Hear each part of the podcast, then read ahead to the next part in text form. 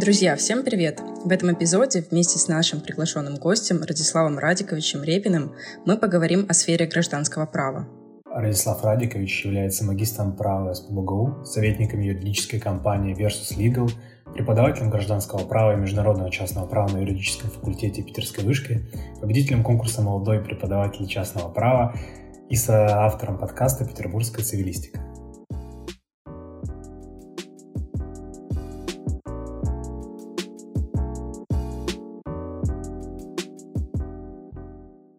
Коллеги, спасибо за приглашение. Я рад всех вас видеть. А, Радислав Радикович, еще раз здравствуйте. Зададим вам первый традиционный вопрос. А, кем вы мечтали стать в детстве? Э, кем я мечтал стать в детстве? Это такой интересный вопрос, потому что можно прям совсем уходить в далекое детство, да, и там кем я только не хотел быть, там и, и палеонтологом, и космонавтом, и, ну, в общем, много кем.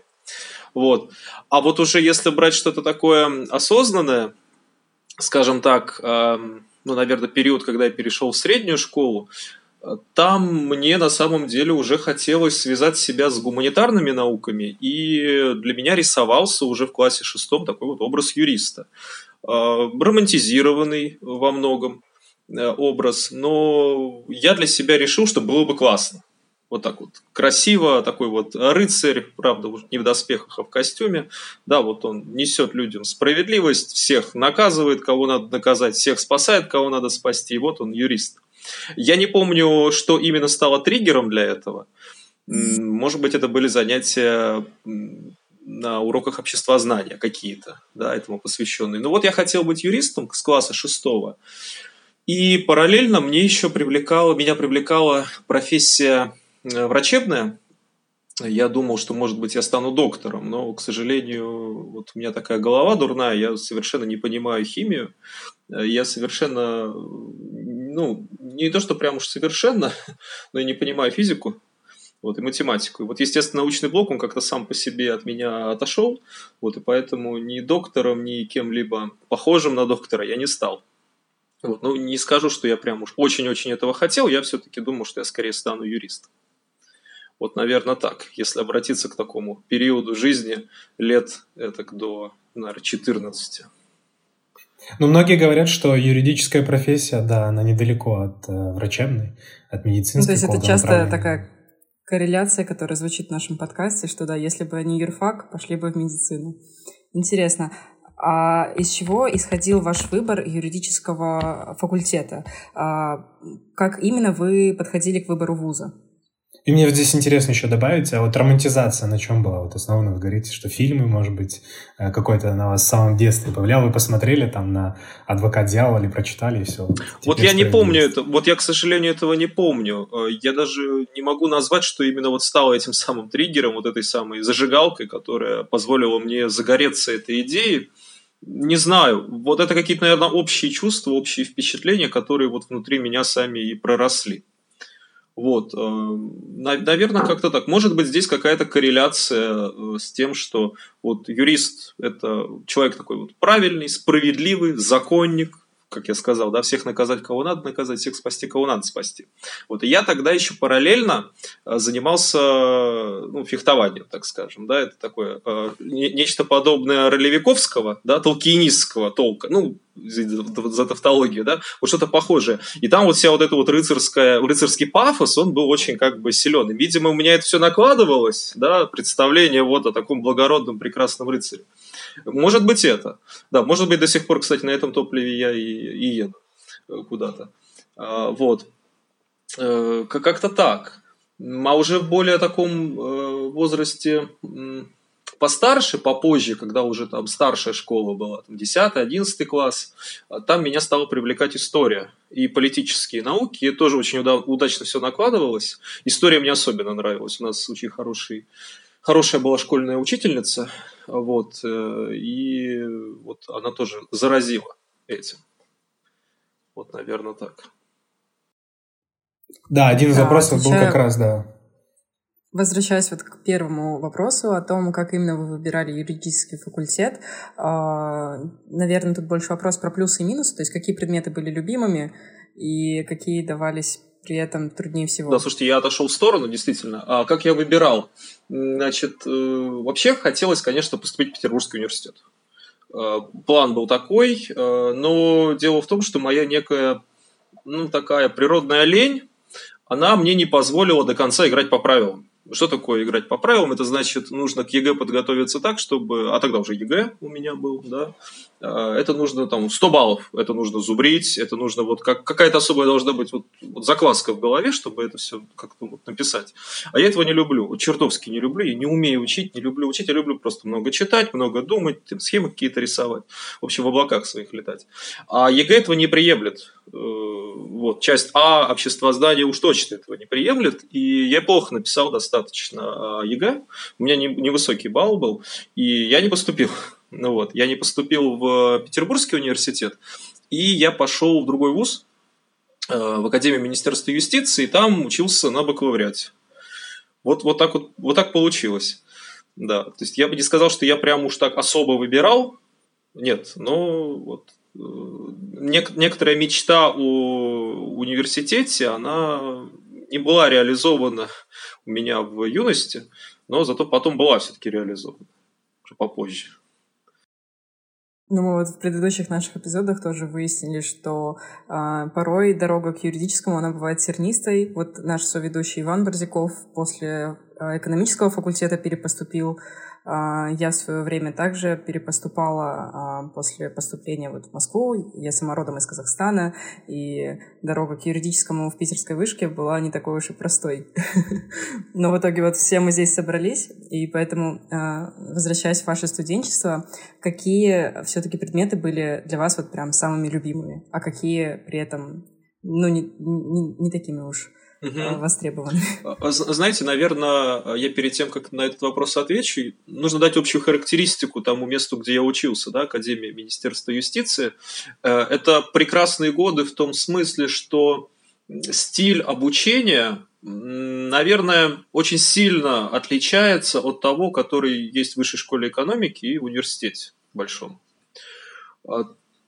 Преподаватели как-то относятся несколько проще, легче, не перегружают совершенно. Это позволяет э, сознательному студенту уделять большое количество свободного времени э, для того, чтобы как-то расти. К сожалению, сознательных студентов очень мало, и поэтому эта методика очень спорная. Да? То есть я смотрю э, как бы на выпускников вуза, не все, к сожалению, могут найти себя в юриспруденции, да, потому что вот это вот свободное время, ну, не все умеют им распоряжаться как-то правильно. А, и так получилось, что мне нравилось почти все. Потому что ни, ничто не вызвало у меня какого-то отторжения. Да? А вот этот вот педагогический жанр предполагает, что э, студента нужно всегда как-то подбадривать, похвалить, э, отметить его результат, да, может быть, где-то более снисходительно отнестись, чтобы не перегорел человек, да, чтобы у него не было отвращения, что у меня ничего не получается, какой кошмар, какой ужас, я не буду этим заниматься. Вот этого вот нельзя этого допускать. Вот. И вот этого не было, это прекрасно. Вот, поэтому нравилось мне абсолютно все, но что мне особо вот так вот прям э, заходило, да, что на душу легло, это, конечно, право гражданское. Э, это причем не сразу возникло. Я когда э, поступил, мне, я был твердо убежден, что я пойду или в прокуратуру, или в Следственный комитет. Ну, это многие на самом деле э, начинающие юристы-студенты так думают. Вот это вот некая романтика. Причем я даже не знаю, чем она навеяна. Я никогда не смотрел там никаких сериалов, связанных там, с э, деятельностью милиции, полиции и правоохранительных органов. Но мне казалось, это вот тот самый рыцарский идеал. Вот он следователь. Вот он наказывает, он обличает, вот. Потом он еще, ну не он, прокурор, да, гособвинитель, обвиняет. Вот мне казалось, это классно. Но потом как-то это все развеялось, но, наверное, об этом может чуть позже будет сказать. Ну вот, вот интересный здесь вопрос. А, Андрей Михайлович Ширвинд а, упоминает на своей лекции, что преподавание иногда сильно влияет эмоционально и духовно на человека, и даже в какой-то степени негативно, потому что ты как бы отдаешь свои знания, часть себя эмоционально вкладываешься в студентов. У вас э, идея преподавания сразу возникла во время обучения или как-то вы постепенно пришли к этому, что когда-то вам придется отдать то, что вы получили? Знаете, так получилось, видимо, это у меня в характере э, сидит. Я иногда это так, ну, немножко шутливо объясняю, да, я просто закомплексованный глубоко человек, поэтому мне вот хлебом не корми, дай кого-нибудь поучить, да, тут власть, да, над студентом, вот она, э, да. Э, ну, шутки шутками, может, в этом есть, конечно, какая-то доля психологической глубокой правды. А я со школы любил этим заниматься. У меня, я одноклассникам помогал, помню, готовиться к обществознанию, прям вот в роли именно такого репетитора. Вот, ну, по-дружески, конечно, да, все это происходило. Но мне вот очень нравилось, я обожал объяснять. Это так классно, когда ты объясняешь. Когда ты находишь такие слова, такую последовательность мыслей и идей, которая человеку прям вот она встраивается. И я, я вижу, что он понял. И это прям классно. Это круто. Это вот что-то такое, что такое проповедническое, может быть, да? Ты пытаешься э, часть своей личности как бы погрузить в другого человека, оно там прорастает, живет и делает его лучше. Вот это вообще классно. Я обожаю, мне очень нравится, когда студенты, э, мои студенты, они делают большие успехи, и особенно мне нравится, когда им удается на семинарах, например, меня в чем-то переубедить просто последовательно излагая какую-то мысль, я говорю, ребят, да, действительно, э, очень интересно, классно, даже, даже надо пометить, и может я в своем телеграм-канале напишу, потому что классно, ну, значит, это результат, значит, движение вперед, да, потому что все последующие, они должны превосходить э, преподавателя, учителя, ну, иначе нет смысла никакого преподавания, да. Ну, ну вот так. То есть это, эта мысль пришла очень давно, и она как-то со мной всегда была. Я так или иначе где-то там кого-то чему-то учил. Вот. И потом как бы, вот, в моей жизни наступил такой момент, когда я познакомился с Антоном Валерьевичем, и Антон Валерьевич мне предложил попробовать. Я попробовал. Это было уже, наверное, года 4 назад. Я в 25 лет я пришел в высшую школу экономики. Вот. Э, и вот до сих пор, до сих пор тут. А можно сказать, что эмоциональный наркотик своего рода такой вот? Э, да, конечно. Конечно, конечно. Это зависит, конечно, от э, предпочтений, психологии каждого. Кому-то не нравится. Кто-то сильно интроверсивен, да, он не любит выходить на публику, с собой, сам с собой находясь, он заряжается. У меня такое эклектичное получается психология, потому что я и один с удовольствием сижу, там книжки читаю, меня не трогайте. Да? А с другой стороны, я очень люблю выходить в аудиторию мне прям нравится, особенно если это очные занятия, потому что когда ты у немножко тебя сковывает, как-то ты там и жестикуляцию твою не видно, да, и там из стороны в сторону не походишь, на доске не нарисуешь. Там вот те, кто у меня учились, знают, что я обожаю на доске что-нибудь нарисовать, прикольно.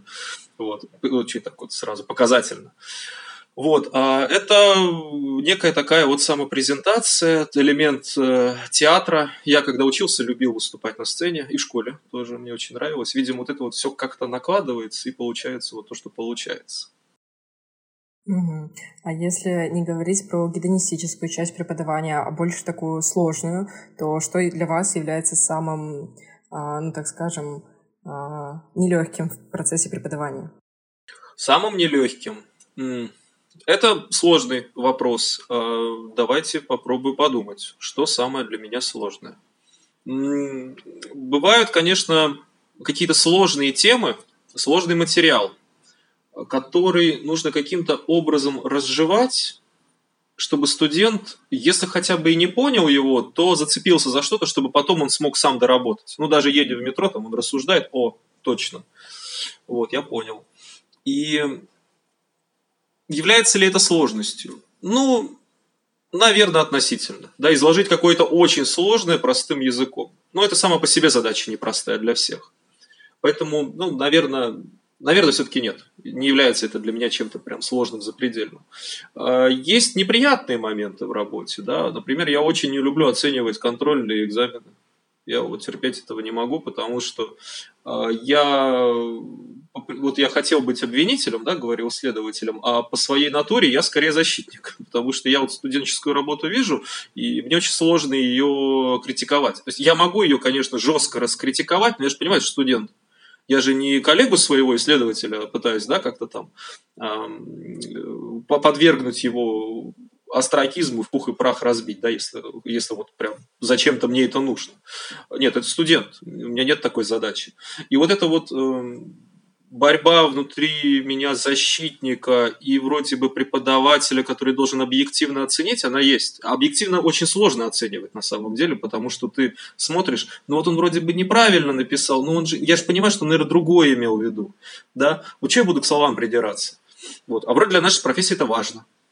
Вот. А вроде я должен знания оценить, а не чистоту документа. Он же не справку мне готовит. Не... Ну, вот, и вот каждый раз я вот пытаюсь, и бывает я всегда в пользу студента. Если я колеблюсь, я скорее поставлю высшую, чем низшую. Вот, вот не люблю, вот это вот прям совсем тяжело мне. Ну, не умею, может, еще это как-то придет с опытом. А насколько влияние письменного экзамена?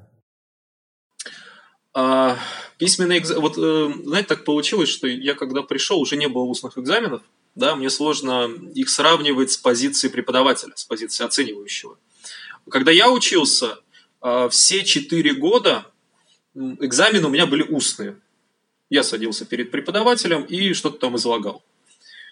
Вот. А когда я поступил в магистратуру в университет, там, наоборот, все экзамены письменные, это задача и тер вопрос.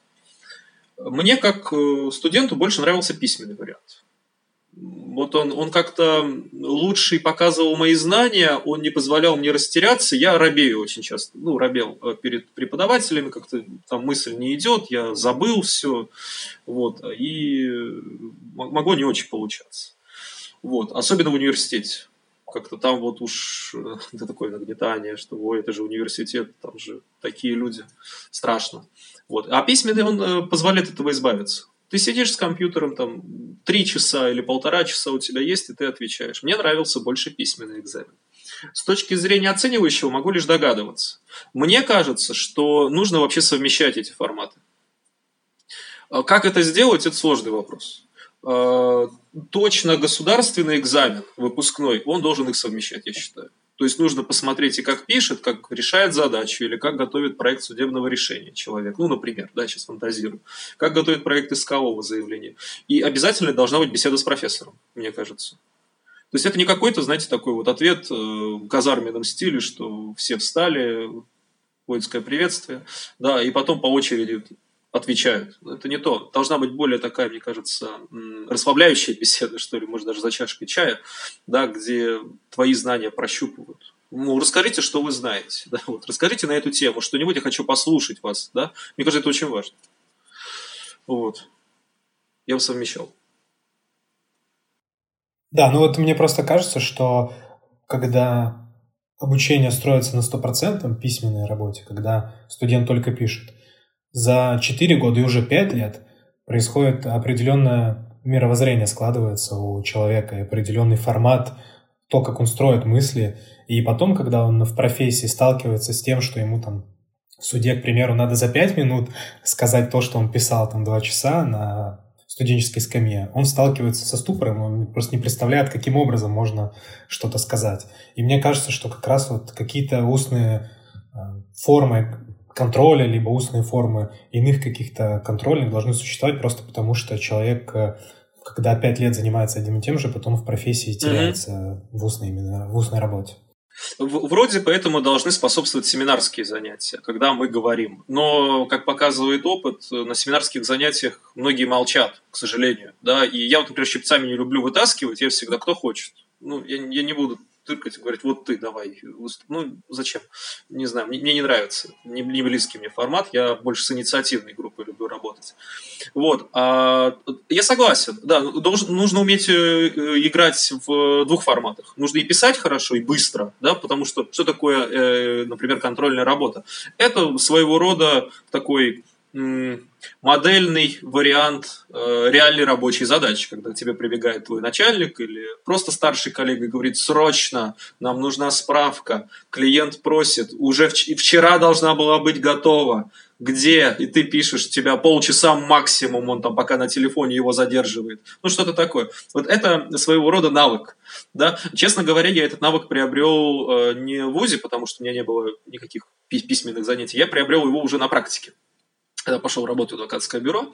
Вот. А я поэтому даже не знаю, и причем он быстро достаточно приобретается, ну, я быстро его приобрел.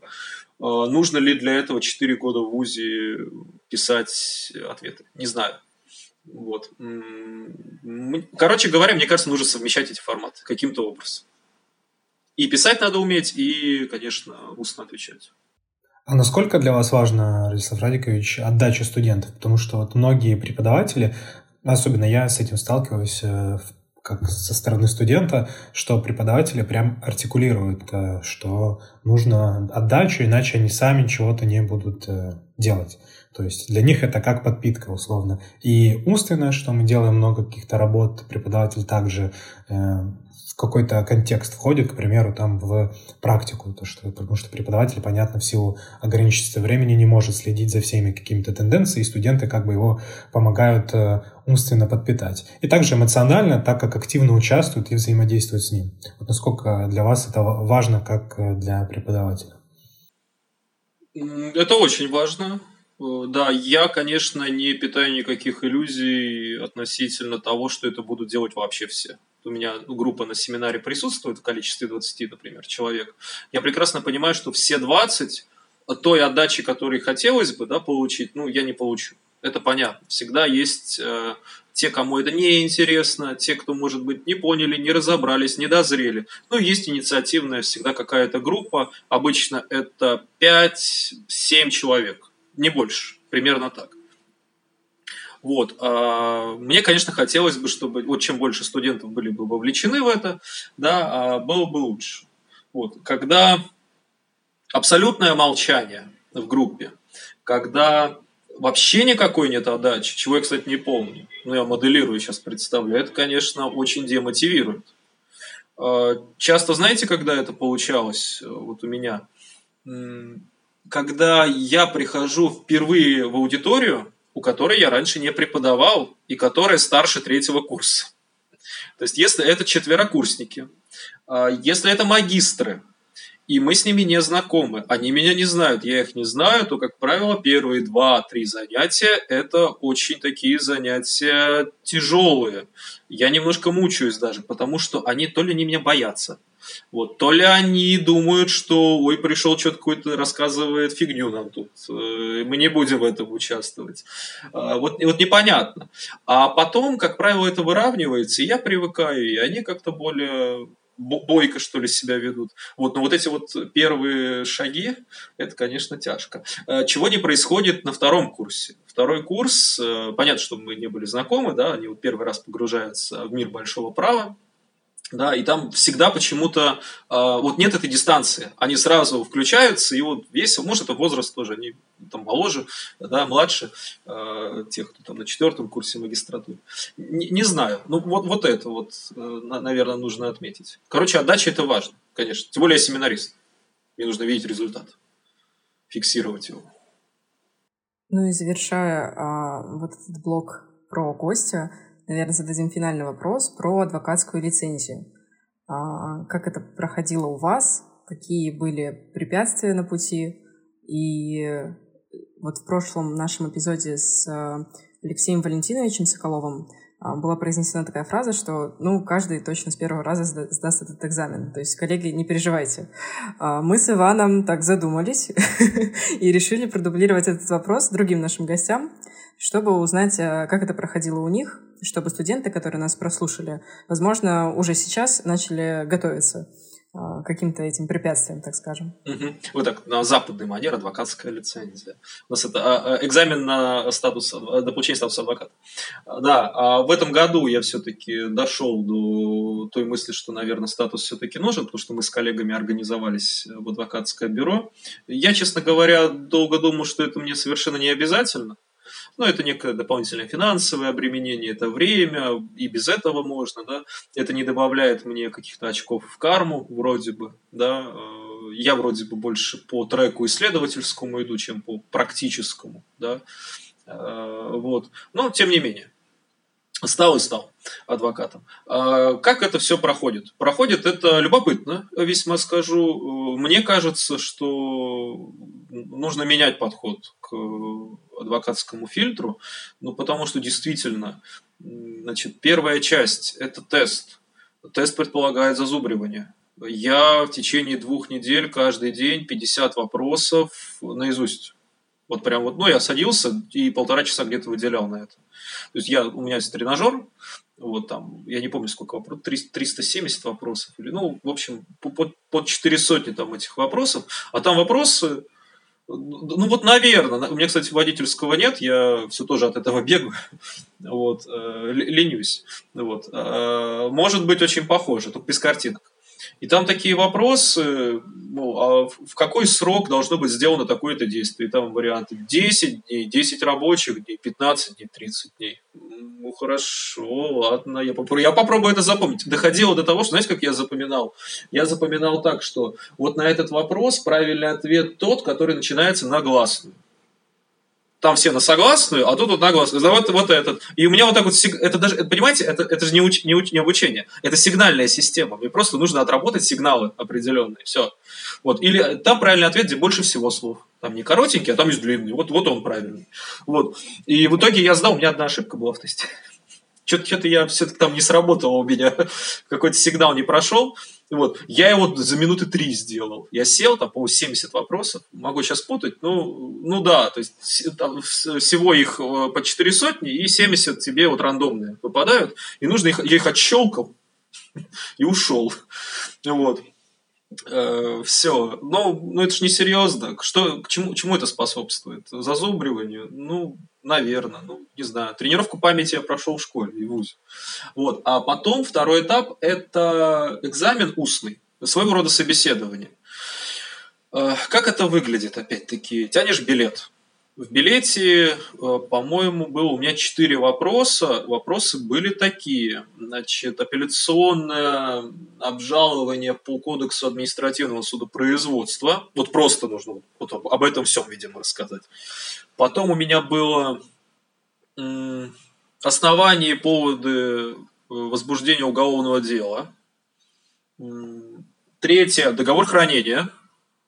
И четвертое – общепризнанные принципы и нормы международного права как составная часть правовой системы России.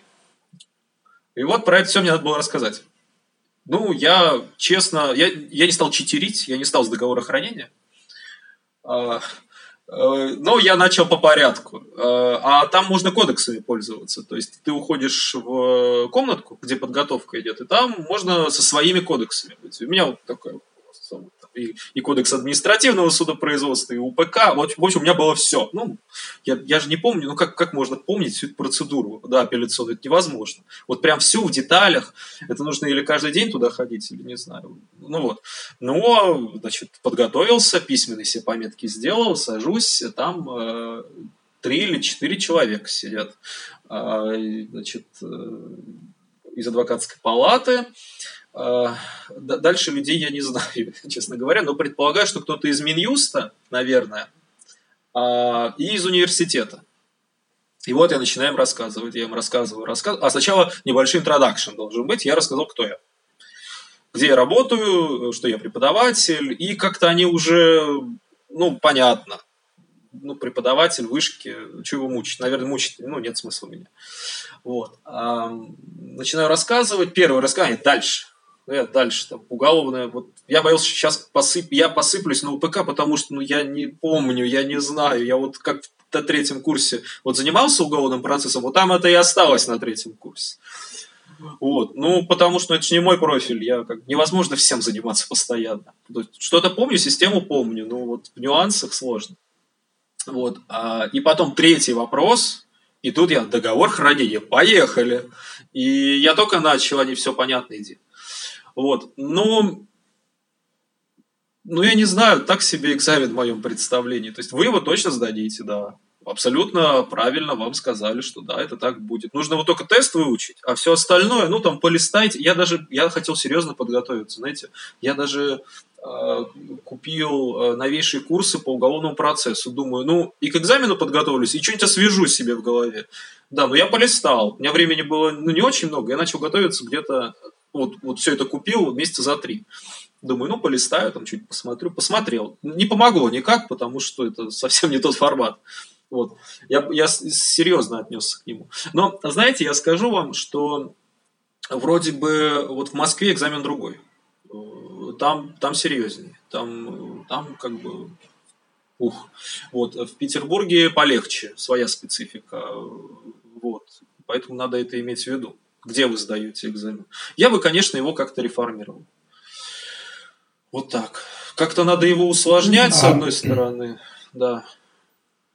Ну, вот. Да, мне вот интересно, ну, насчет фильтр... экзамена, да, да. Нужно ли треки для сделать? Для определенной фильтрации, да, входа в профессию, потому что, а, опять-таки, Алексей Валентинович сказал, что вот благодаря этому экзамену или вопреки, да, так скажем, не все попадают и в то же время попадают совершенно не те, кто да, нужен. Да, да, да, да. Вот у, у меня несколько знакомых, ну, тест не смогли просто сдать. Они хорошие, прекрасные юристы, практики, но они, ну, тест, ну, никак. Ну, не получается человека так сделать. Вот. А, поэтому я думаю, его следовало бы реформировать. Но я боюсь, там лоббистские различные группы, они не позволят этого сделать, потому что, наверное, удобен такой экзамен. Вот, э, я боюсь. Вот, ну, я совершенно, я не сторонник. Может быть, знаете, надо по-другому к этому подходить. Может быть, немецкая система правильная. Там никаких доп. экзаменов нет. То есть ты, если вышел из университета и прошел все эти а, непростые испытания, то для тебя автоматически открыты все направления. Может быть, это вариант наш. Э, В то же время я слышала обратное, что если человек не сдает какой-либо из экзаменов, то ему навсегда да. закрывается Да, там, там то ли второй раз, если не сдаешь, что ты больше никогда не сможешь. банк Да. Вот. Серьезный подход достаточно. Но у нас система в этой части не немецкая. Мы, наверное, французская, как я предполагаю, там, где вот есть этот вступительное испытание в адвокатуру. Но могу ошибаться. Да? Но тут не, не, немец, не немецкая вот, насколько мне известно. Ну, немецкая вообще уникальна, насколько я понимаю, потому что там у них еще опыт работы туда же там зачитывается, и вообще в конечном... Ну, практика да. получается. Да, и в конечном итоге там на 9 лет может растянуться просто да, да, в, да, вход да. в профессию да. полноценный, да. Да, а у нас вот какой-то хотели, может, бар, бар-экзем сделать своего рода. Ну, это, конечно, не бар-экзем. Ну, нет. Сравнение, конечно, да. А насколько треки важны в адвокатском экзамене? Вот мне вот интересно, я тоже над этим думал, что вход в профессию такой какой-то не очень понятный у нас. И с той тоже точки зрения, что вот, к примеру, вы, Радислав Радикович, исключительно, понятно, занимаетесь гражданским правом, ну, по отношению, если к уголовному, точно не занимаетесь уголовным. И насколько важно сделать именно треки в рамках адвокатского экзамена, сказать, что вот если вы занимаетесь гражданским правом, вы можете выбрать этот трек. Это очень сложный вопрос, он э, регулярно дебатируется. А должна ли внутренняя специализация в адвокатуре? Вот это будут цивилисты-адвокаты, а здесь адвокаты, которые занимаются исключительно вопросами уголовного права. Там дальше возникает вопрос, а есть же еще и международно-правовая специализация, есть еще и административные, да, а, административное судопроизводство. Ну, оставим за скобками. А мне кажется, что специализация нужна, но при этом общий набор знаний должен присутствовать. Потому что я как э, защитник, адвокат, несмотря на то, что я практикую только в сфере гражданского права и примыкающим э, к нему вопросам права публичного, ну, административного, главным образом, там, градостроительное какое-то право, публичное земельное право, э, все равно иногда возникают уголовно-правовые вопросы. И иногда, может, надо поприсутствовать где-нибудь. То есть неполноценное ведение уголовного дела от корки до корки, да, а, но какие-то сегменты все равно нужно затрагивать. И даже при оценке гражданско-правовых рисков э, я, как э, пускай цивилист, но должен иногда распознавать риски уголовные и о них хотя бы сообщать. Я, может быть, не дам окончательного суждения, но я сообщу о том, что, знаете, нам кажется, вот это называется 159 да? Вот здесь вот вы как-то уж очень разогнались, э, вот, вот так нельзя. Да? Вы проверьте нас, наше суждение через там, коллег э, да, из уголовно-правового направления. Вот, то есть это все равно нужно. Вот. А, но дальше возникает вопрос. Если мы вводим эту специализацию при условии, что есть некий минимум, да, общий минимум, общий правовой, то нужно понимать, а для чего эта специализация нужна. Нам она нужна для того, чтобы не допускать кого-то к участию в каких-то делах. Ну, то есть гражданские дела могут ходить только адвокаты, а, которые цивилисты. Это, кстати, предполагает тут же, видимо, монополию. Потому что, ну, хорошо, адвокаты-цивилисты могут ходить, адвокаты, которые занимаются уголовным правом, не могут. А еще могут все юристы. Да, вот вообще все. У кого есть диплом. Ну, ну да, это, тогда это предполагает монополию. Иначе а зачем? Э, если я иду по уголовно-правовому треку, то это звучит так, являясь адвокатом, что выбирая его, я себе полностью отсекаю все сферы практики. А при этом где-то бегает юрист, да, у которого нет этой специализации. Он может заниматься почти всем чем угодно, да, ну, в уголовном процессе его будет крайне ограниченное участие. Но вот просто очень странно стрелять себе в ногу в этих условиях. Ну вот. И создавать для людей такого рода условия тоже, наверное, неправильно. Поэтому специализация, мне кажется, будет идти рука об руку с монополией. А монополия – это еще более сложный и спорный вопрос. Нужна ли она? И в такой ли она нужна форме?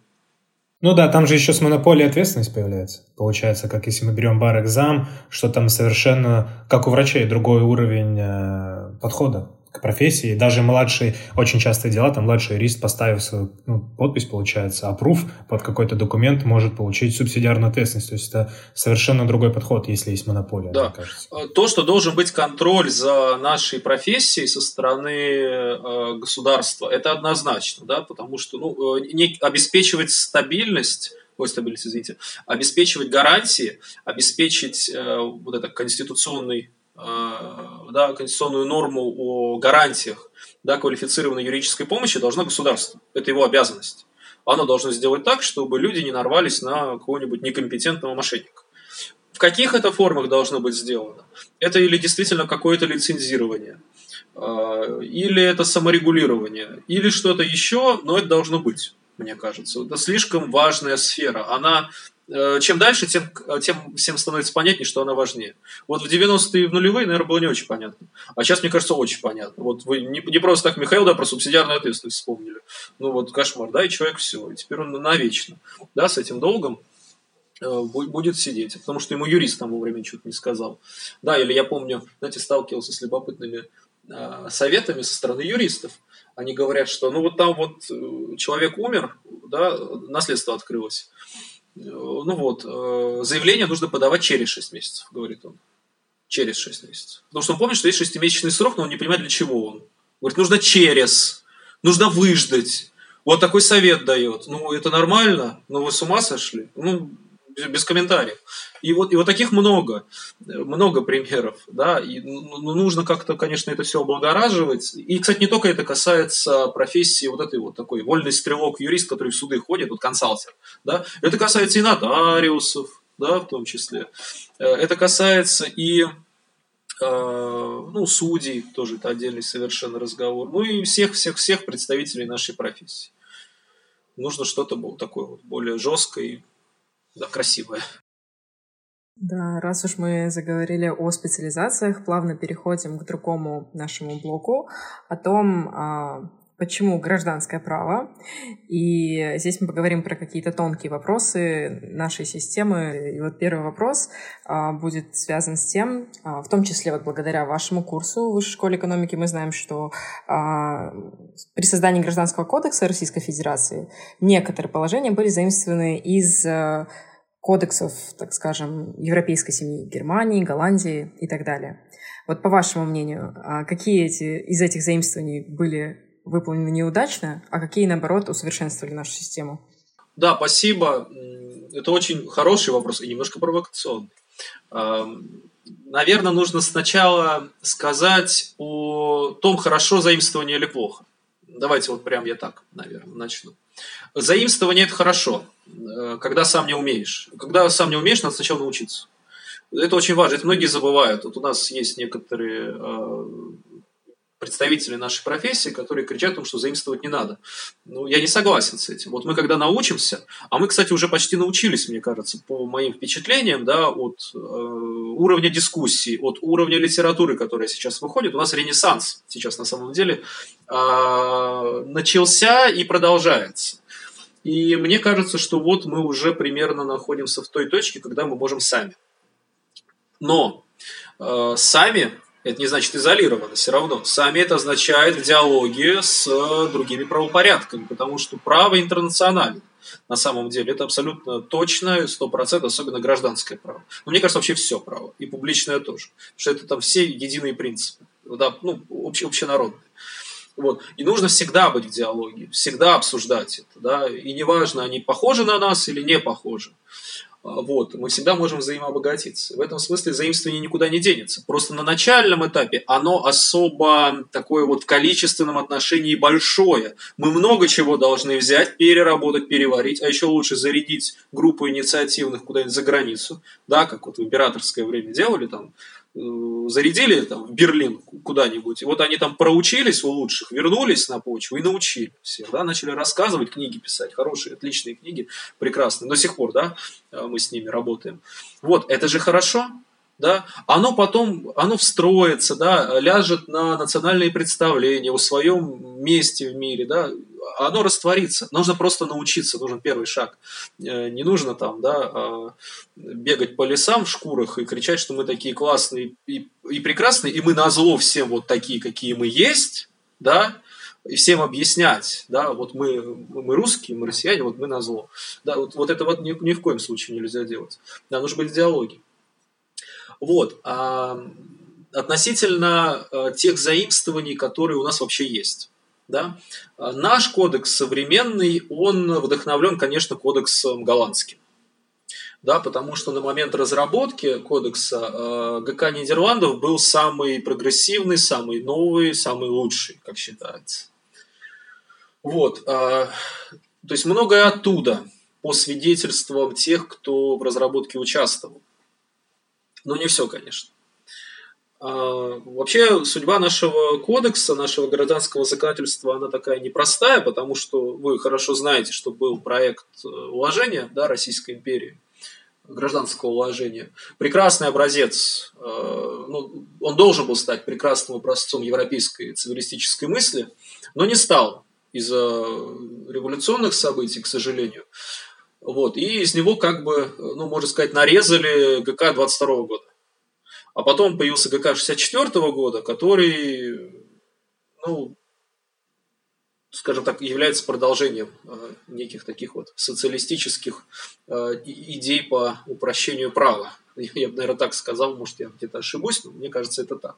Вот, а ГК наш современный, у него другая задача была. Нам нужно снова вернуться к э, нормальной жизни, да, и для этого нам нужен соответствующий, э, соответствующий нормативный материал. Очевидно, что ГК 64 года с этим справиться принципиально не может. Вообще никак.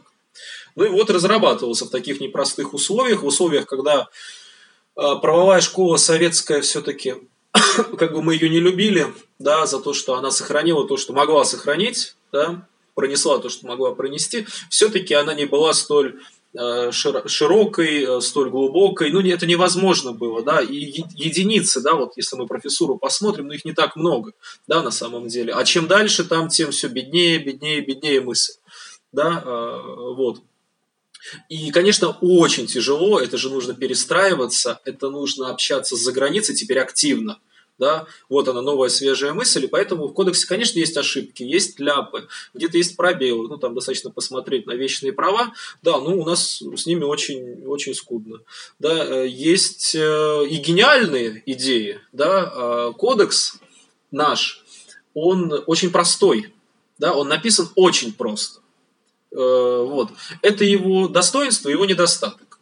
Недостаток его в том, что Э, такая простота может не охватывать всего многообразия проблем, которые возникают, да, и где-то не будет точности. Но его достоинство очевидное в том, что юрист, э, который работает с этим кодексом, юрист-исследователь в первую очередь, да, он может много чем его дополнить. Да? То есть мы не скованы какой-то жесткой формулой, да, как э, кодекс профессора. Там все очень так жестко, там вот ну, конечно, они пишут гигантские комментарии, но э, полет мысли у нас, мне кажется, ну, как-то поширше, да, вот мы себя чувствуем посвободнее. И можно наполнять его самыми разными смыслами в этом смысле, э, и, и поэтому э, это такой, как сказать, открытый код, да, вот, вот можно как бы дописывать кодекс в доктрине, в судебной практике, это его положительные качества. Недостатки, не знаю, мне даже сложно назвать какие-то точечные недостатки. Иногда претензии возникают к систематике. Ну, ну, например, очень странно, я вот студентам люблю рассказывать, а это, в свою очередь, я э, у Андрея Михайловича э, Ширвинта э, когда-то в свое время подслушал. Ну, это, в принципе, наблюдение это банальное. Просто на него надо обратить внимание. Да? У нас вот есть сделка, в общей части сидит, э, да, определение. И зачем-то еще потом в общей части обязательственного права появляется договор. Вот. Ну, как-то странно. Мы вроде бы работаем со сделками, да, то есть мы эту категорию научную мы переняли да, а вроде бы немножко вот мы французы, вот, вот Спиранский, да, спасибо ему, вот у нас как-то договор, он больше с обязательством ассоциируется, и вот поэтому вот, вот договор вот там вот оказался, и, и получается эклектика. Мы такие вот, ну вроде немцы, у нас сделка есть, но мы немножко как французы мыслим, да, контракт источник обязательств, ну договор источник обязательств. Вот, э, ну, недостаток ли это? Ну, я не думаю, что прям уж такое. Это скорее эстетика, да. Э, ну, вот так. Я, э, кодекс часто ругают, и я его хочу похвалить. Да, э, это, это хорошо. Вот, не, не надо, надо беречь. Вот, надо кодекс наш беречь, как надо беречь нашу историю. Вот у нас, к сожалению, историю беречь не умеют. Да, у нас все пытаются зачистить, вот, какие-то новые смыслы придать прошлому. Не надо этим заниматься, нужно беречь, иначе мы так и будем, да, вот, там, где мы есть. Вот. Да, про договор вы сказали, очень, очень интересно, мне тоже кажется, что он так между двух огней да. получается, что у нас нет учения волеизъявления, да, есть о сделках, но при этом также появляется договор, у нас получается да. такая, чуть-чуть оттуда, чуть-чуть оттуда. И потом еще после появляется у нас наследственные договоры и прочее, прочее, прочее, что тоже вызывает вопрос, зачем, да, зачем это появляется. Это почему я этот пример выбрал, потому что он показывает стилистическую особенность нашего мышления. Мы вроде бы как, как немцы, мы тоже хотим некоторую строгость, э, некоторую достаточно высокую степень абстрактности да, в подходах, но при этом мы вот как бы э, пытаемся сохранить еще и практичность некоторую. Да, а практичность не ученую, а вот именно такую вот, что называется, соль земли. Да. И здесь как бы нам больше французы, оказывается, нравятся. Да, вот они контракт, да, договор, обязательства. И вот такая, ну, это, это некоторая мешанина на самом деле, что вы уж определитесь со системой системой. Вот.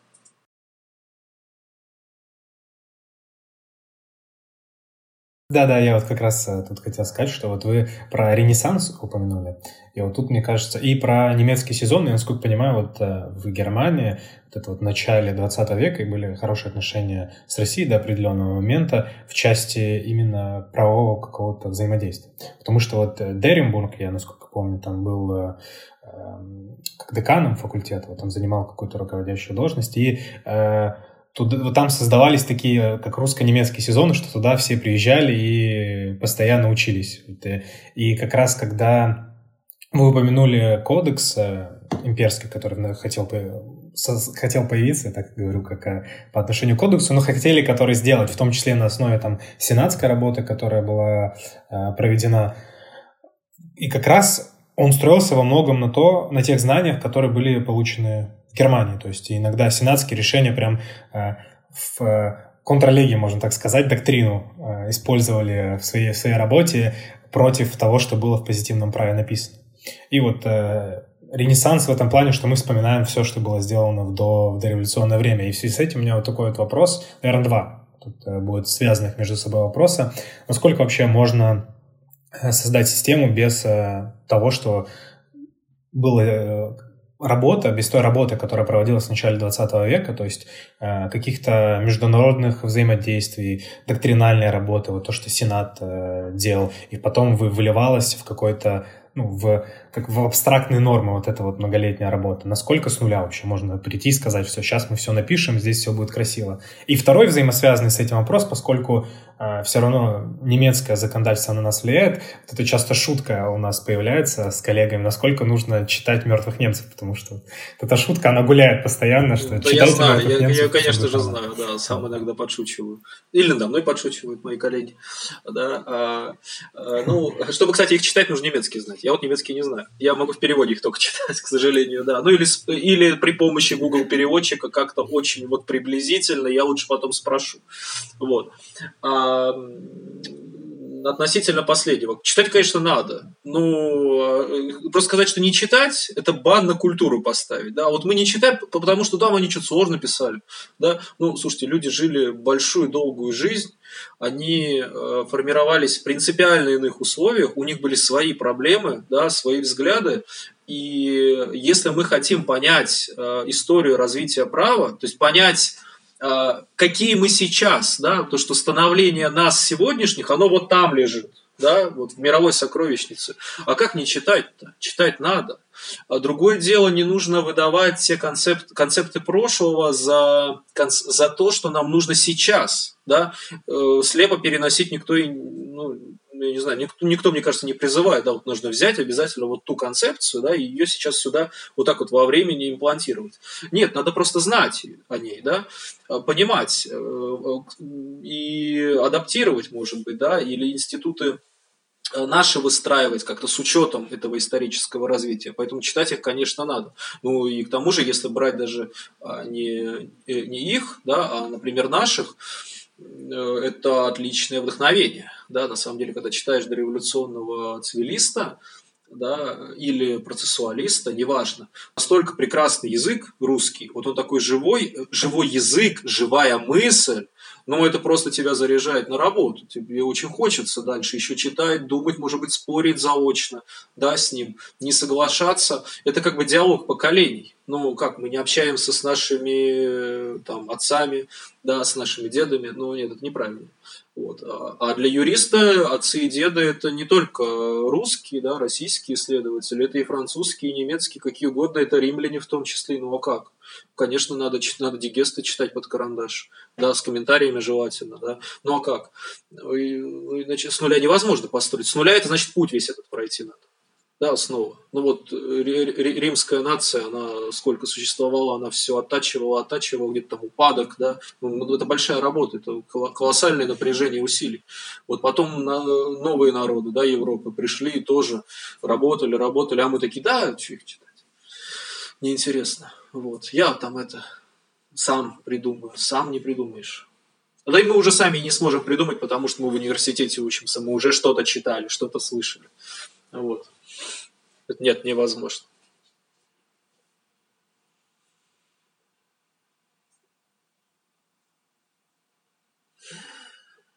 Чего не хватает? Чего не хватает? Знаете, мне кажется, всегда право же штука живая, право вообще про общение человеческое. Вот. И только про это, а, про коммуникацию. И в этом смысле нам нужно качество коммуникации повышать. А это качество повышается не через хороший закон, да, а оно повышается через хорошее университетское общение. Все начинается с университета просто. А вы можете заметить, да, что ваше комьюнити, ну, спустя некоторое время вы это заметите, ваше комьюнити, оно так или иначе, скорее всего, будет уходить в университетскую среду. Ну, или, может быть, в среду вашей первой, второй работы. Ну, вот у меня, например, так и у моих друзей.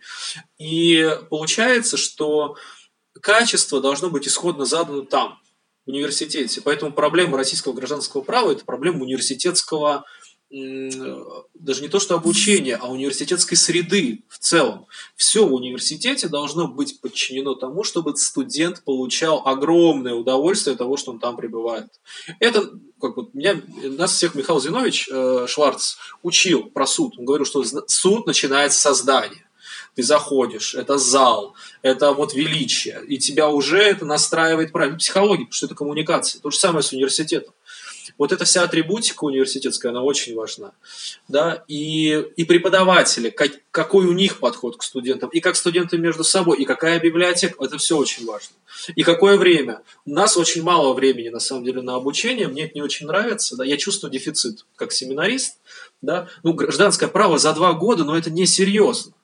Но вот мне нужен на самом деле год, чтобы дать общую часть. Общую часть не в том понимании, когда мы часто говорим, э, ну, учебный курс, да, общая часть – это общая часть плюс вечное право плюс общая часть обязательственного права. Вот саму общую часть, до исковой давности включительно, нужно год изучить, я, ну, мне так кажется. И потом нужно отдельно вечное право, им заниматься нужно полгода, общая часть обязательства полгода, особенная часть обязательственного права полтора-два года должна идти, там, наследственное право полгода, семейное там, полгода, ну, например, да, и тогда э, не нужно мне будет как семинаристу запихнуть вот такой вот размер гигантский э, знаний, да, вот понимаете, да, в спичечный коробок. Ну, это же ужасно. Это студент, это перегрузка. Кошмарная. Там нужно э, еще вот, ну, я по себе хорошо знаю, бывает так непонятно, вот я учился, мне так непонятно, вот сделка, как понять, как отличить, да, вот здесь волеизъявление, здесь волеизъявление, вот тут сделка, а здесь говорит не сделка преподаватель, как это понять? А это, это нужно прожить, то есть должна какая-то интуиция выработаться, да, какой-то вкус, это время, но это не делается за полгода и за год. То есть поэтому обучение должно быть, мне кажется, долгим, но нужно, конечно, здесь так подумать, чтобы это не было во вред э, входу в практическую, да, ну, в профессию. То есть вот, вот это самый сложный момент. Но за 4 года, ну, это несерьезно. Вот. А магистратура разрывает это, к сожалению. Вот когда приходят в магистратуру, особенно если ребята из других вузов, э, да, а где с культурой может быть похуже, там, конечно, все плохо получается. Вот. Мне кажется, нужно ну, вот 6 лет э, бакалавриата, мне кажется, было бы хорошо. Это 6. Я, я, мне кажется, 6, но просто, чтобы последние два года были такие полегче, чтобы можно было совмещать, может быть, с какой-то практической да, работой. Но просто эти 6 лет должны быть очень-очень юридическими. А, есть ведь много дисциплин гуманитарного направления, которые, безусловно, нужны, но они не нужны в таком объеме, как в некоторых вузах они присутствуют. Я, кстати, не помню, не, не знаю даже, я не смотрел, как в высшей школе экономики, да, у нас а, с нагрузкой общегуманитарной. Но вот э, должно быть много юриспруденции, самой разной. Вот, и римского права нужно намного больше. Это точно. И должно быть... Да, ну, это год должен быть минимум. И ну, если мы посмотрим э, некоторые учебные программы, правда, прошлых эпох, э, там много дисциплин романистического цикла. Там и чтение, толкование юридических текстов древних. Там и э, изучение государственных институтов и Рима. А это же полезно, это же песочница на самом деле. Вот читать тексты классические и пытаться их истолковать как-то, выявить смысл в диалоге с преподавателем, это же очень полезно. Да, это вот, ну, это большой такой культурный пласт. Не, не, не только потому, что античная классика это навсегда с нами, да, и вообще как бы атрибут образованного, интеллигентного человека это знание классики неважно в какой сфере. Право, литература, а, архитектура, классика понятно где. Вот. Не только поэтому, не только приобщение, но и именно мысль. Потому что вот я даже на семинарах по гражданскому праву часто, э, коллеги знают, э, открываю какой-нибудь фрагмент, да, может быть, из институции ГА или Литигеста, говорю, давайте сравним, давайте посмотрим, вот как решались эти вопросы тогда, и посмотрим, полезны ли они нам сейчас. Вот это очень важно, но это невозможно сделать с тем нормативным сроком обучения, который есть. Вот. А когда говорят, что нам нужно все успеть, у нас же современность, у нас э, криптовалюты, токены, да, цифровая среда, ноль вопросов, но это все наживное. Вот честно, с хорошим, отличным фундаментом это все вот, вот так вот щелкается. Вот не нужно там отдельно а, вот прям разбираться с э, какими-то этими техническими моментами. Они быстро, вы быстро с ними разберетесь. Но а, мозги должны быть исходно правильно поставлены. А это достигается через вот такие э, классические дисциплины. Ну, я, я ретроград, видите. ну, да, это тренажеры, но у них, видите, очень много позитивных таких вот эм, экстерналей. То есть это не только вы такой становитесь машиной убийства, таким вот логиком. Это же еще вас приобщает. Да, вы вот прикасаетесь, это так красиво, ну, такая эстетика, да, прекрасная. А еще вы в диалоге находитесь, и вы вместе к этой эстетике прикасаетесь, и вот у вас такой комьюнити прям благородное создается, вы прям это такие лорды в некотором смысле. Но это же классно. Вот. Это ж круто. А вот, вот все остальное какое-то бездушное, холодное, ну, мне не нравится. Я, я люблю классику. Я люблю классику. Да. Не хватает да, ну, фехтования, это, получается. Это уже, как, как, как, как, как, как захочется, да. Можно, можно и бальные танцы.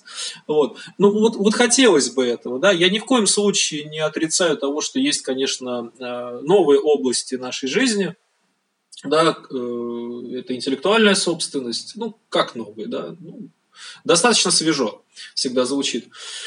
Но э, многие э, ребята, они как бы вот туда бросаются, не имея фундамента. И они или разочаровываются, или они очень поверхностно, конечно, рассуждают. И, ну, бывает, там, я с кем-то общаюсь, они задают вопрос, а я говорю, ну, это вопрос вообще общий. То есть он вот там, он не, не, в интеллектуальной собственности нет этого вопроса. Нет, вы другим занимаетесь, э, а это классика. Вот, в классике правильно сказано, там научат, вот обратитесь.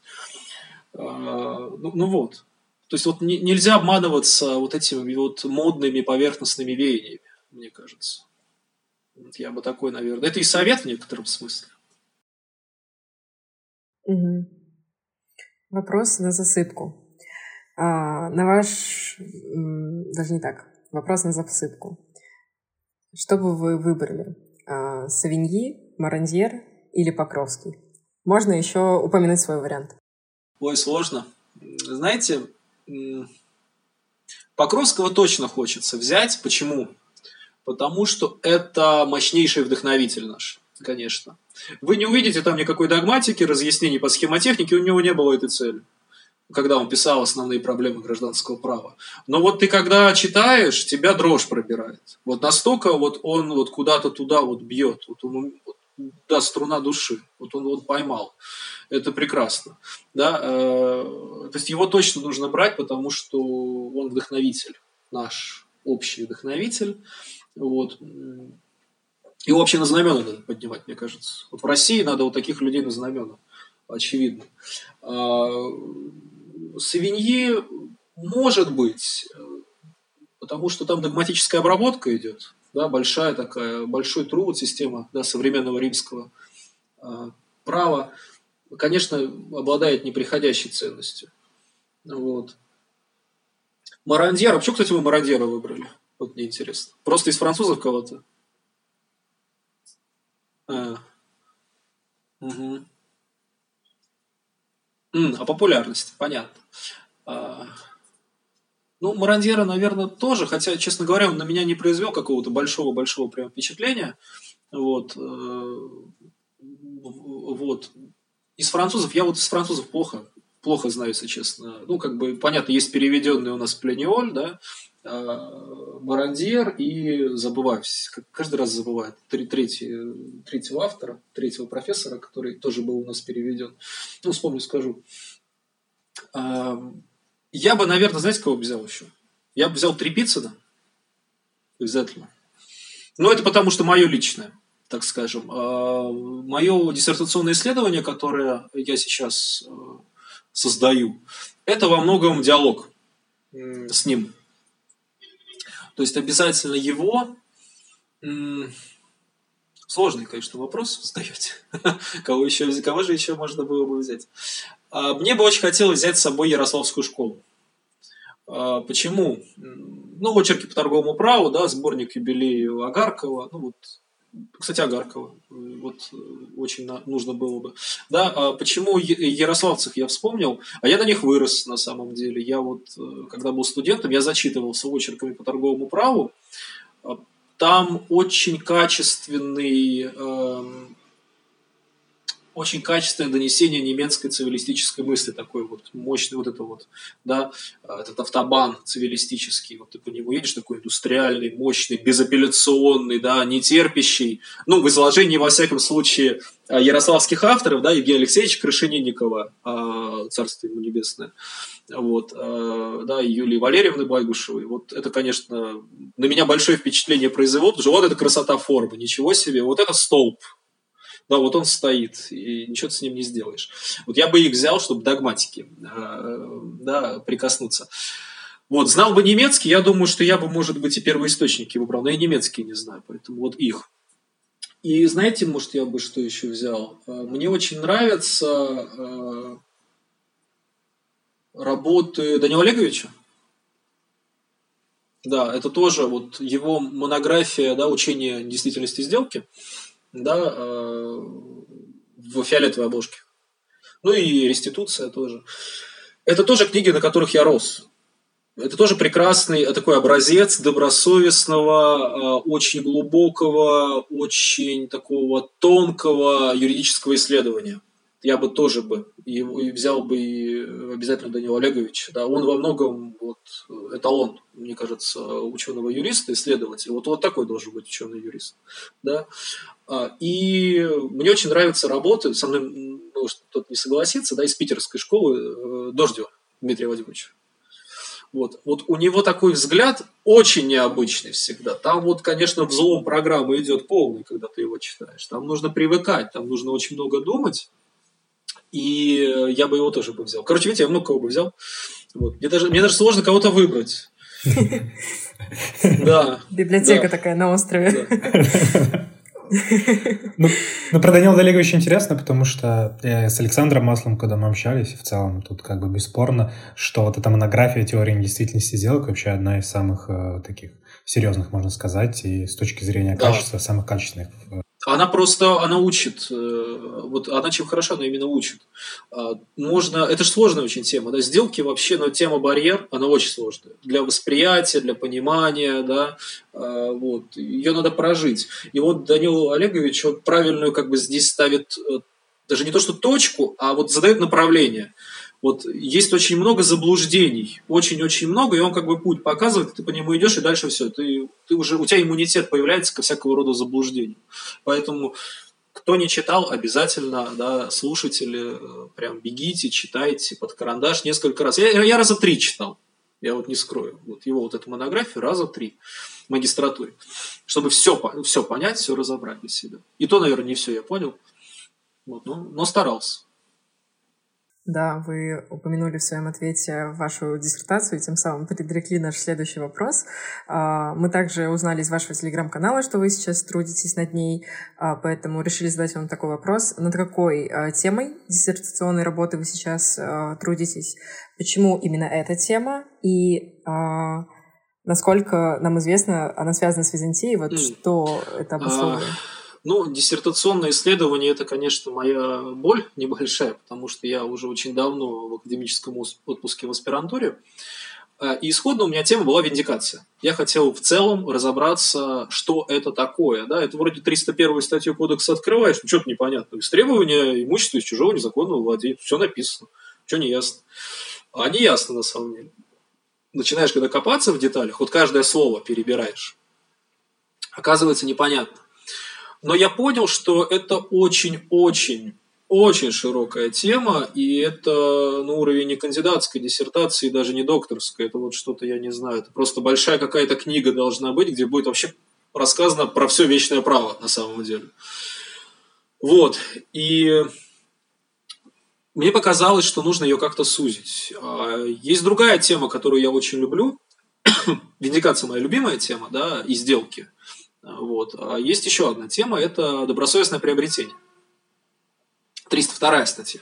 Да? Мгновенное приобретение да, по доброй совести. И я решил, что я сужу, или даже не то, что сужу, перепрофилирую тему свою. Да? Все равно там про виндикацию будет, но не так много. А, я буду заниматься ей. Вот. А, собственно говоря, я сейчас над ней работаю. Э, это будет дол- долгое, конечно, долгий путь. Почему, кстати, про Византию, да, э, вы такой вывод сделали? Дело в том, что я начал работу не с самого начала, да, там структура у меня примерно такая. Мне сначала нужно рассказать о том, что такое вещь и имущество, потом, что такое вечное право, владение, потом я хочу посмотреть э, историю вопроса, да, с приобретением, да, мгновенным приобретением добросовестного. Ну и дальше политика правовой анализ текущего регулирования. То есть структура примерно такая. И вот там есть глава у меня, в середине примерно работы, глава четвертая или, или третья, вот, а, которая посвящена любопытному институту э, римскому, э, институту защиты фискальных отчуждений. Если коротко, там э, ситуация такая. Значит, в кодексе Юстиниана есть э, значит, указание на Конституции императора Зенона да, и Юстиниан.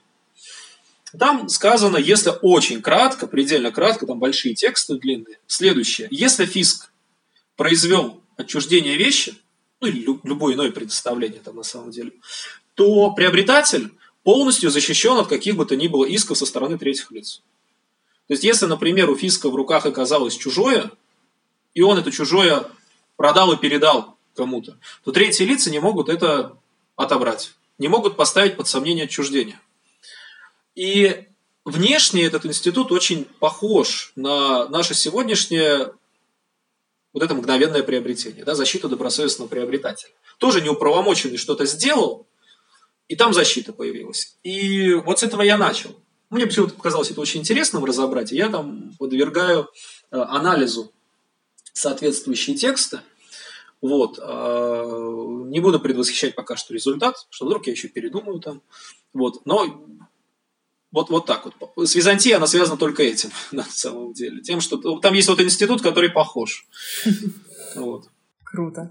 А, финальный вопрос здесь задам и перейдем к следующему блоку. Немного про философию а, гражданского права. Вот почему вы все-таки выбрали это направление?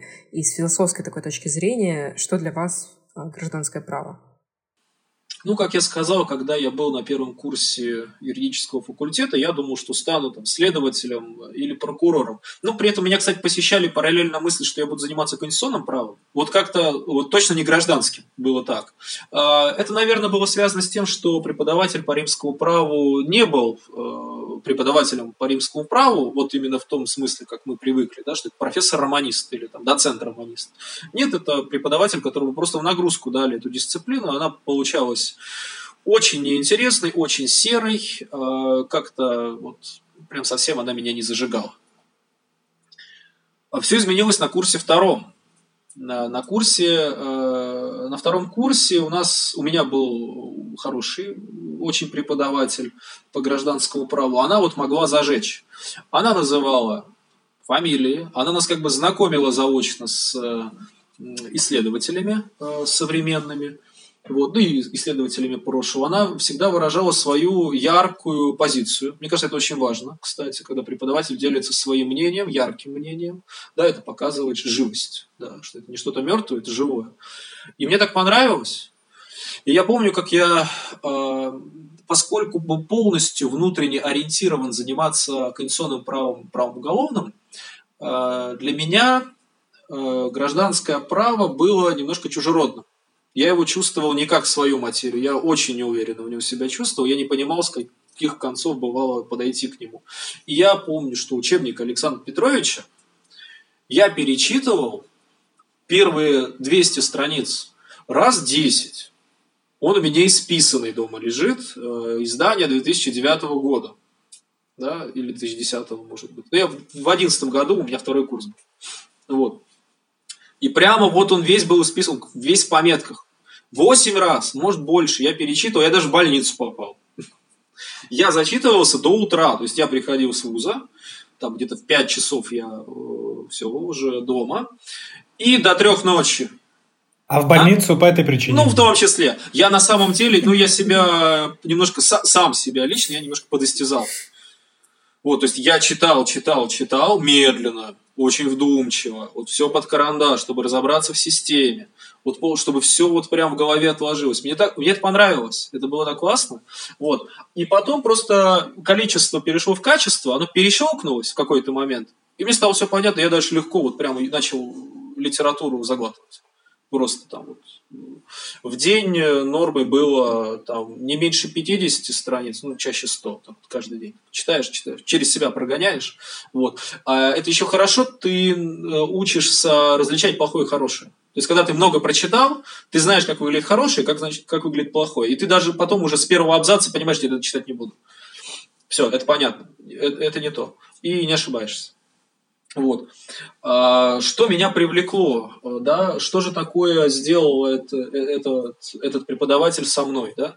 Она вот не только ярко выражала свое мнение и показывала авторитеты, да, она смогла показать красоту. Женское право вообще про красоту, вообще право про красоту, да, э, стройность формы, э, элегантность решения, да, какого-то. Вот оно справедливое, оно такое сбалансированное, оно такое прекрасное. Она как вот, э, ну, не знаю даже с чем сравнить, вот как архитектура, да, вот оно, оно выверенное, ну, это же прикольно, это круто. Просто это не чувственно воспринимаемо, а это в голове. Вот, и вот это вот чувство прекрасного она смогла показать. Вот она миссия. Да, вот покажите эту красоту формы, и тогда все получится. Вот, вот так. Класс. Переходим к завершающему блоку. Блок советы студентам. Миш, задашь вопрос? Да, да. А, вот э, очень часто сейчас рассказали про то, как тяжело на самом деле вам было. Хоть и нравилось это, но все равно с точки зрения физики и морально нагрузки это было тяжело погрузиться именно в, в процесс. И я думаю, что многие студенты вышки прекрасно понимают, о чем вы говорите, потому что также очень тяжело, особенно в самом начале, вот поменять какое-то свое мировоззрение и погрузиться вот в этот про, вот вправо в широком смысле слова. Ну, такой, а, да, вот. энергозатратный и... процесс. Да, угу. да, да. Ну и по, по личному опыту мне тоже было, на самом деле. Вообще первое ДПСа у меня было по римскому праву. Поч, почет, почетно, вот. не, не стыдно на самом деле совершенно. У вас такой, у вас такой преподаватель, по нему, слушайте, это все нормально. Да, но потом получилось в, в обратную сторону, что мы, а, да, мы ну, с ним, э, мы с ним потом работали, да, да, да, и писал с ним курсовую, да. И вопрос э, в связи с этим, что многие, как раз мне кажется, сейчас вот э, вот есть алкоголизм, а есть трудоголизм. Многие как раз начинают болеть трудоголизмом и вообще не могут жить без постоянной работы. Как вот вы отвлекаетесь от э, работы, в том числе сейчас, и когда были студентом, отвлекались вот от этого э, бесконечного погружения? Ну, какие хобби, возможно, и что-то иное? Слушайте, я очень скучный человек э, на самом деле. Я вот сейчас думаю, как проходят мой, мои обычные дни. Да, э, я я или смотрю что-то, ну, может, какие-то сериалы или фильмы, самые разные. Я, честно говоря, там не выбираю хорошее и плохое. Я ну, что-нибудь веселенькое дайте мне. Я немножко так, может, отвлекусь, да, вот шум какой-то пройдет, и, и хорошо. Да, э, вот.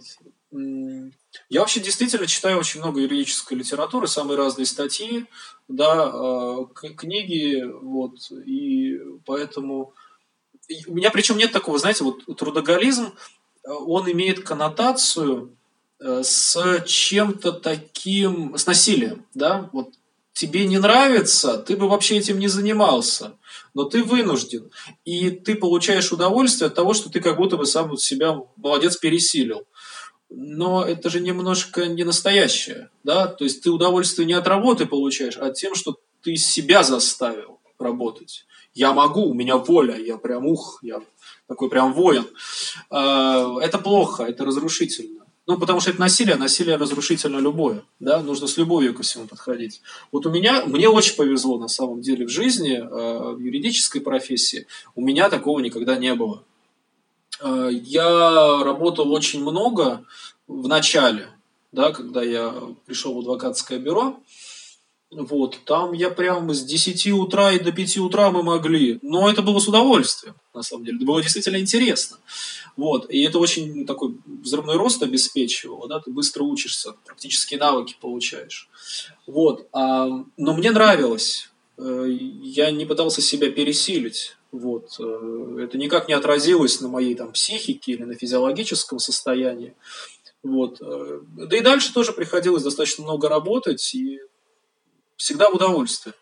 Вот, поэтому, когда я приходил домой, у меня не было потребности как-то сильно отвлечься на что-то, да, переключиться. Нет, я мог прийти домой и читать статью. Я мог прийти домой и сделать какие-нибудь заметки, в Фейсбуке что-то написать. Сейчас у меня телеграм-канал есть. Вот, вот, вот совершенно, не знаю, я не трудоголик в этом смысле. Вот в том, э, с учетом того определения, которое я дал, я не трудоголик, я себя не насилую. Вот, ну, просто много, да, ну, деятельность такая, да, она еще и разнонаправленная у меня там, то тут надо посмотреть что-то, то там все интересно. Вот.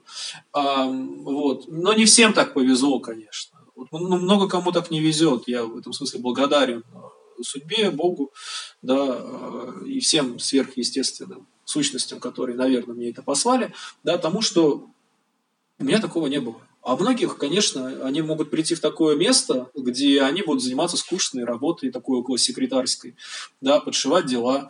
Это ужасно, конечно, да, так никому не пожелаю, честно говоря, такую растрату своего времени, силы, энергии. Ну, это себя убивать, к сожалению. Но, но жизнь, жизнь такая. Вот. Вот, наверное, как-то так я могу ответить на этот вопрос. Ну, и удача. Ну вот, к сожалению, без нее никак. Вот должно, должно вот повести. Все. Вот. Можно бесконечно любить право, но если ты будешь сидеть подшивать дела, то это не поможет. Нужно любить подшивать дела тогда. Вот. В университете этому не учат. Пока что, надеюсь. у меня следующий вопрос есть такой по поводу советов. Вот, э, советы студентам в том числе, и в том числе молодым юристам. Вот, я помню, мы как-то с вами обсуждали, э, каким должен быть молодой ученый, что это такая должна быть более свободная деятельность, и в том числе э, в рамках вашего телеграм-канала, что вы так пишете заметки, такое, можно сказать, постгласательство. Ну, да. А, Немного. В целом, в современном понимании, да-да-да. Да, и насколько вот молодой ученый должен э, в какую стезю выбрать, потому что, с одной стороны, я думаю, вы прекрасно знаете эту дискуссию о том, что есть какая-то критика в пользу вот Facebook и Телеграм-канала, что вот бесконечное количество вот этого потока, который есть в Телеграм-каналах, все-все-все-все-все пишут. Но, с другой стороны, чем-то надо фундаментально заниматься. Это касательно молодого ученого. Ну и касательно юриста, э, ой, студента имею в виду, какие советы нужно дать именно студенту, который еще не молодой ученый? Ну да, то есть чтобы они как-то, может быть, легче прошли этот академический путь, чтобы он не был таким энергозатратным, а, и при этом, чтобы они более, а, так скажем, удачно выбрали угу. свое направление в праве. Это очень сложный вопрос. Знаете почему? Потому что у меня же другое студенчество было. А, не такое, как у вас. Не только с точки зрения времени, там прошло-то всего ничего, а с точки зрения атмосферы. Ну, в разных вузах учились.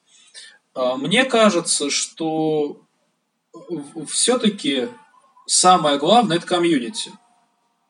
Да, конечно, ну, я могу банально сказать, читаете много литературы, да, классику особенно, дигесты под карандаш. Это все понятно. Конечно, надо читать, да, э, получать, развивать культуру чтения, да, привычку вырабатывать, да, и мысль там всегда такая вот хорошая, и вот она становится частью нас, да, но если не банально, то мне кажется, нужно общаться друг с другом чаще, стараться как-то обсуждать, если мы хотим быть настоящими профессионалами, мы должны друг друга слышать, и мы должны уметь друг другу объяснять. А это значит общение постоянное. Вот э, у меня, когда я учился, было несколько человек, с которыми мы могли по телефону часа три просто какую-то правовую проблему обсудить. Ну, просто потому, что нам вот нравилось поэкспериментировать. Давай, давай вот так покрутим, а вот так, а вот как ты думаешь? Это было в отрыве от какого-либо там учебной задачи, да, или практики, просто интересно.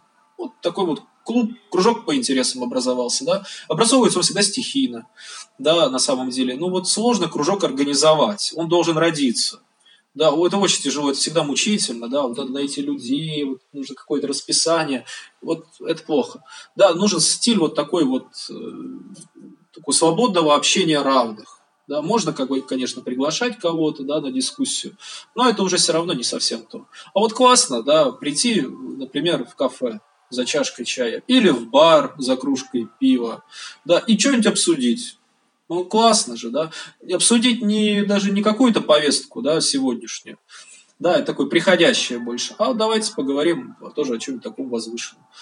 Вот, и тогда все будет получаться. Вот мой совет студентам. Общайтесь чаще друг с другом о праве, посещайте самые разные заведения атмосферные, которые вам дадут соответствующий настрой. Будет классно. Да. Да, вот, вот наверное, так. Ведь классно же немецких цивилистов под кружку немецкого темного, да, условно. Очень хорошо. А касательно вопроса про вот э, молодого ученого и вот направление вот с телеграм-каналами, как вот к этому ваше отношение? Ну и к Facebook вообще вот к этой такой новой инфра- информационной заполненности. Я достаточно давно этот формат э, поддерживаю у себя. И это происходит так. Я еду в метро, о чем-то думаю, э, и думаю, надо записать где-то. Э, но вот я никогда дневники не вел, никакие, да, ну, личные, да, которые там под замочком где-то прячутся. Я не вел, у меня не было выработано соответствующей привычки.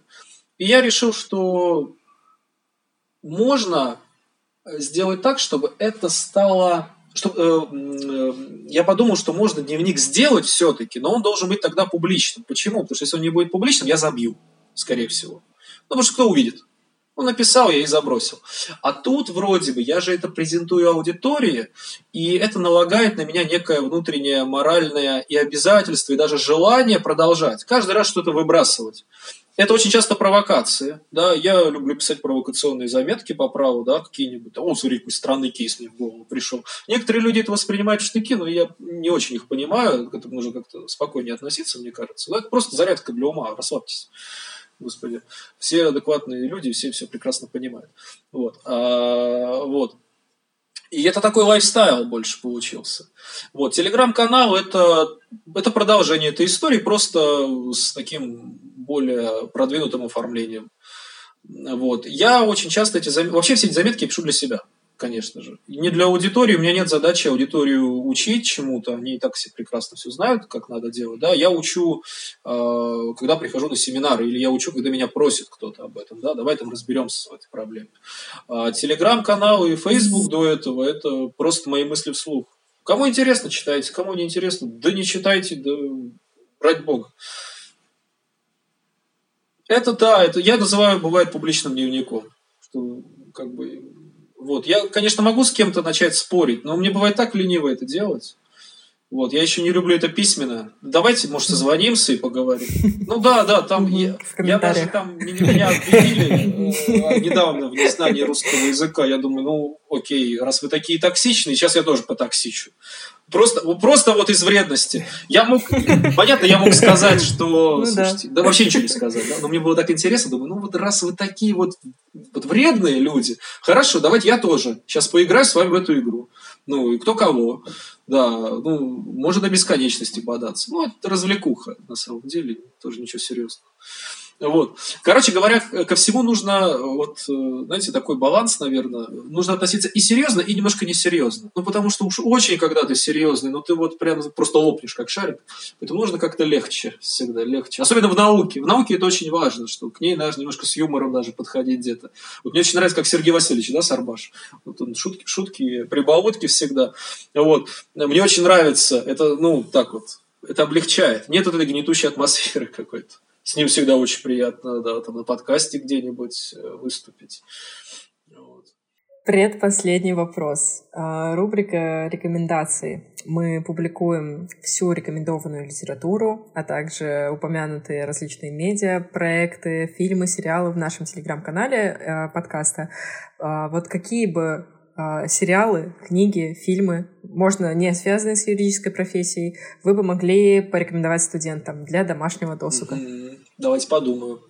А, Возможно, даже телеграм-каналы, которые вы сами читаете. Ой, там много их. Слушай, там такой шум. А, да и, наверное, рекомендовать-то их нельзя, а то у вас это потом закроют еще. Да, ну понятно. Смотрите, я сказал, что я очень скучный человек, да, и я сказал, что я очень много все-таки юридического читаю, смотрю. Но а, есть область, которая все-таки не юридическая, которая, которую я очень люблю. Я очень люблю фантастику и фэнтези. Почему? Потому что это, ну это ж как, такое что-то немножко детское, возвращающее нас в детство. Это что-то такое яркое, это что-то такое тебя уносящее куда-то наверх, это тоже элемент вдохновения. Да? Вот ты туда вот улетел, да, помечтал там, вот, и ты на этом же как бы ресурсе дальше занимаешься своими делами. Я поэтому очень люблю фантастику и фэнтези. Вот, э, ну вот там из последнего. Мне очень понравился сериал Э, основания по Айзеку Азимову. Вот Apple TV. Классный сериал, мне прям очень О. зашел. Вот. А, мне очень понравилась экранизация «Новая Дюны». Старая Дюна, она неудачная, как известно, да, странная, такая вот очень странная, а новая мне прям понравилась. Вот. Здесь, конечно, никакой там прям глубочайшей-глубочайшей философской глубины нет, но это просто как бы хорошее кино, которое помогает расслабиться, отвлечься. Вот, э, хочется красивую картинку, вот, пожалуйста, красивая картинка, хороший сюжет. Дюну, кстати, я рекомендую книгу Фрэнка Герберта, да, тоже при- прекрасно, мне, мне понравилось, честно говоря. Да, э, такие вот мотивы, это же очень необычно, да, вот он писал, это, по-моему, 60-е, да, э, ну, могу ошибаться. Вот, и э, это, он как бы берет какие-то такие арабские, персидские мотивы, да, э, разбавляет их э, такими, ну, наверное, что-то такое еврейское, да, что-то вот из иудаизма, и все это наслаивается на там, будущее, на космос. Ну, классно прям, необычно, очень необычно, прям интересная вселенная. Вот. Что еще? А, из фантастики, э, из такой моей юношеской фантастики, мне очень нравилось, вот мои друзья, помню, зачитывались все очень активно, э, я бы рекомендовал «Хроники Амбера». Прекрасная книга, да, очень хорошая, да, Роджер Железный. Вот. Э, я ее прочитал, там мне было лет, наверное, 13-14. Я ее с удовольствием еще раз перепрочитаю. Хорошая фантастика. Не знаю, когда-нибудь будет экранизация или нет, но мне кажется, очень хороший бы получился фильм или сериал. Вот. Такая, такие рекомендации скромные. Ну, про, про Дюну-то я полностью согласен. То есть я, это такая да. атмосфера тоже, да, не очень возможно где-то там глубокий ну, да, для ума да. смысл, но особенно на большом экране, когда смотришь, да, музыка, да. это такое, да, приобщение. Я вот как раз после того, как увидел экранизацию, перечитал вообще всю серию Дюны, потому что такая необычные книги, как вы правильно сказали, то есть научная фантастика социально-культурная, то есть там скорее меньше про какую-то да. техническую, как мы обычно привыкли, а больше какая-то, да, да. такая социально-научная фантастика, что да, очень, да, необычно. Да, это вот этим интересно, этим интересно. Ну, а те, кто хочет глубины, кстати, вдруг, если кто-то хочет разобраться в каких-то метафизических э, вещах, есть очень хорошая книжка э, профессора философии, который у меня философию в аспирантуре преподавал. Вот, Сергея Павловича Лебедева. «Идеализм» называется. Э, я вообще всю свою жизнь думал, что я материалист, а потом пришел к нему на лекции по философии и понял, что я ошибался. Вот так вот ты меня развернул да, на 180, и я все, все понятно стало. Просто талантливейший человек, великолепные изложения. И, кстати, его лекции можно найти в, на Ютубе. Вот, Русская христианская академия, гуманитарная академия. Вот. И вот у него есть такая вот книжка большая, «Идеализм». Вот я рекомендую, те, кто хочет глубины. Вот там нужно, там сложно, там прям... Не философ, я не философ, там нужно ее штурмовать. Вот. Миш, задашь финальный да, вопрос? Да, финальный вопрос, который мы задаем всем гостям. Что для вас право в двух-трех словах? Что для меня право? Бесконечность, и красота формы, наверное. Вот я бы так характеризовал. Ну и, жи- и жизнь, наверное. Но жизнь не в том смысле, что я свою жизнь посвятил, а в том, что это живое что-то. Это какая-то вот э, сущность очень живая. Да, ну это продукт человеческого духа. И в этом смысле, конечно, очень красивая, очень бесконечная в плане того, что и в плане познания, того, что познавать, это ну, понятно, что человеческой жизни не хватит. Ни одной, ни двух, ни трех. Вот. И в том смысле, что оно вот что-то такое метафизическое. Вот оно куда-то уходит, вот далеко очень. Вот если прям копаться, да, глубоко, то вот бесконечное, не, не конечное что-то, да, вот то, что дано нам в чувственном восприятии, почитайте книжку соответствующую, про которую я говорил, а вот оно куда-то ушло. И... Вот божественное, в общем, да. Супер. А, Радислав Радикович, спасибо вам большое за то, что были гостем в нашем подкасте «Разрешите поправить». Мы были рады провести с вами эти почти два часа. Спасибо большое, коллеги. Да, был рад вас видеть. Спасибо за вопрос. Спасибо, что послушали этот выпуск. В описании к эпизоду вы найдете ссылку на все платформы, где можно нас слушать, а также телеграм-канал с полезными материалами из аудио. Подписывайтесь на наши соцсети, оставляйте комментарии, высказывайте предложения и оставайтесь с нами. До новых встреч!